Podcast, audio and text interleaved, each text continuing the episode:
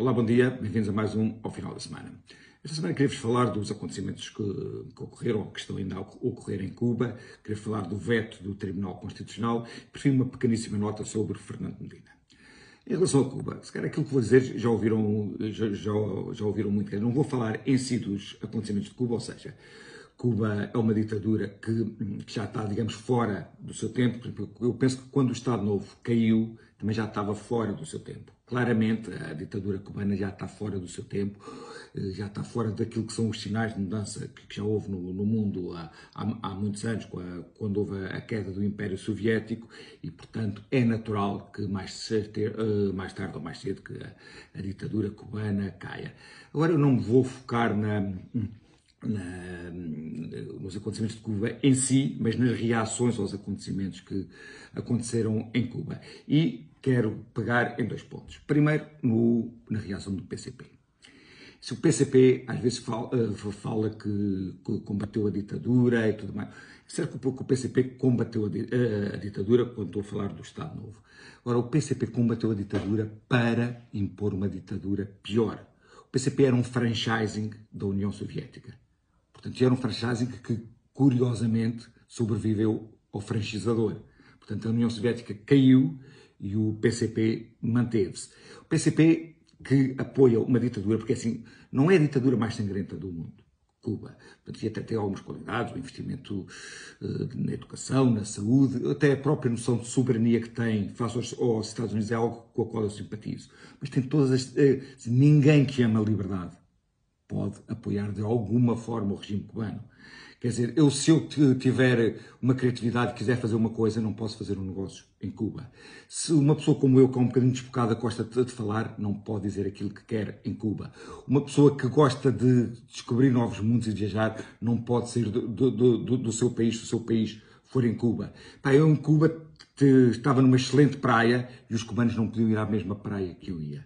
Portanto, ninguém que tenha, eh, que, que ama a liberdade pode de alguma forma calcionar o regime cubano. Portanto, o PCP calciona o regime cubano. Portanto, aquela coisa do Jerónimo ser fofinho e que é porque até uma pessoa simpática e tudo mais. Portanto, eh, dá-nos que pensar, dá-nos que pensar Portugal deverá ser o único, ou um dos únicos países do mundo civilizado que tem um governo que é apoiado e que se, e que, que se alcandorou ao poder apoiado por um regime que apoia uma ditadura. Portanto, não venham cá com os venturas, com os fascistas, com essas coisas. Pá, primeiro ganhem um bocadinho de vergonha a esse nível antes de poderem falar.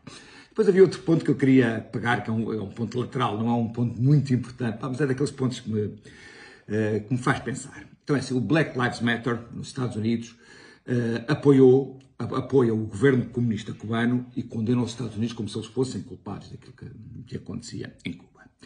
Conforme eu digo muitas vezes, pá, hum, organizações que apoiam uh, ou que combatem o racismo, que combatem a homofobia, que, que dizem proteger o ambiente, pá, que são três coisas que qualquer pessoa civilizada é a favor, quer dizer, o, o, ser contra o racismo, ser contra a homofobia, ser a favor da proteção do ambiente, não tem a ver com ser de direita ou ser de esquerda, tem a ver com ser civilizado ou não ser. Ter... Agora, o que é que eles fazem? Eles manipulam completamente esse tipo de coisas o, e por forma que alguns idiotas úteis os apoiam. Então, é assim, o Black Lives Matter apoia o governo de Cuba, embora isso não seja uma questão racial. Eu fui ver uma coisa, fui ver, vamos ver como é que, como é que o, portanto, as pessoas que eles chamam racializadas estão, hum, estão representadas no governo cubano. Então é assim, o governo cubano é um grande governo, tem 33 ministros. E então tem duas pessoas racializadas. Portanto, numa comunidade tão, tão diversa a nível racial como é Cuba, em 33 há 2. Portanto, há 6%, 6% dos ministros é que são, como chamam, racializados. Portanto, isto é o modelo que o Black Lives Matter apoia. É assim, eu, estou a falar nisto só porque, uh, para, para vincar bem, pá, que este tipo de coisas como climáximo, é houvesse racismo, pá, uh, uh, muita vez uh, organizações de defensores dos LGBT não têm estes temas apenas como temas instrumentais para os idiotas úteis. Pá.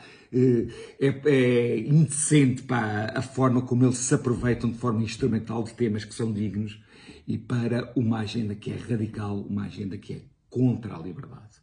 Ok, depois, segundo tema que eu queria falar convosco, queria falar muito brevemente de houve um, um o Tribunal Constitucional vetou por unanimidade o, algo que o Presidente Marcelo tinha hum, promulgado. Então a reação de Marcelo é daquelas coisas que me, hum, me provocam um, um, arrepio, quer dizer, quando uma pessoa estava na escola e tinha um colega que tinha uma intervenção muito infeliz, que nós ficávamos envergonhados, é um bocadinho isso que eu, que eu sinto, quer dizer, o que o Marcelo disse foi pá, perdi juridicamente, mas ganhei politicamente. Isto porquê? Porque Marcelo aproveitou-se do facto da nossa justiça funcionar mal e que durante o Tribunal Constitucional demorou três meses a dar uma resposta, não sei porque é que não, se conseguiu pronunciar em 15 dias, eh, se é preciso três meses para, para analisar uma coisa que ainda por cima era tão visível, eh, eh, e aproveitou esses três meses em que a lei promulgada por Marcelo era válida. Ou seja, Marcelo, que devia ser o defensor da Constituição, aproveitou-se do facto da nossa justiça, o nosso sistema ter falhas, para, para o curto-circuitar. Assim, claramente, o nosso, assim, da mesma forma que os advogados dos, dos Sócrates da vida, dos Ricardo Salgados, se aproveitam do nosso sistema, que é, um, que é um sistema que não nos serve, é um, um sistema que não funciona, quer dizer, um sistema que tem Sócrates, que foi detido há oito anos, à espera de julgamento, ou que tem Ricardo Salgado à espera de julgamento, é um sistema que claramente não serve. Quer dizer, o, o que é que eu penso que se deve fazer? Deve-se pegar em países que têm valores civilizacionais próximos dos nossos e que o sistema funciona pá, e copiar. Porque o nosso já vimos que não dá. Agora, um último apontamento sobre Fernando Medina. Sim, Fernando Medina, conforme eu aqui falei, portanto, foi, o, foi um entusiástico apoiante de Luís Filipe Vieira, como tinha sido um entusiástico apoiante de José Sócrates. E Fernando Medina foi das primeiras pessoas hum, desmarcar-se de José Sócrates e é das pessoas também, eh, das primeiras pessoas a desmarcar-se fortemente de Luís Filipe Vieira. É certo que nós na vida às vezes temos amigos que nos decepcionam e, que, e dos quais nós, quando nos decepcionam, nos afastamos. Agora, no caso de Fernando Medina, quer dizer, não, não é que Luís Filipe Vieira o tenha decepcionado, porque tudo o que se deu a conhecer agora de Luís Filipe Vieira já seria expectável. Ora, Fernando Medina o que entendeu era que antes era favorável estar ao lado de Luís Filipe Vieira e que agora é favorável não estar.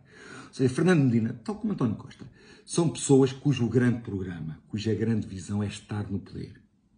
Não é uma visão acerca de um país, não é uma visão acerca de uma, de uma cidade, é uma visão acerca do poder. Portanto, o, tudo mais é instrumental. Portanto, um Luís Filipe Vieira é um, um instrumento para estar no poder, nada corresponde a uma visão. Quando pensamos o que isso diz respeito acerca do caráter de uma pessoa, pá, talvez não seja a melhor coisa. Até para a semana. Cá estamos. Cá nos veremos.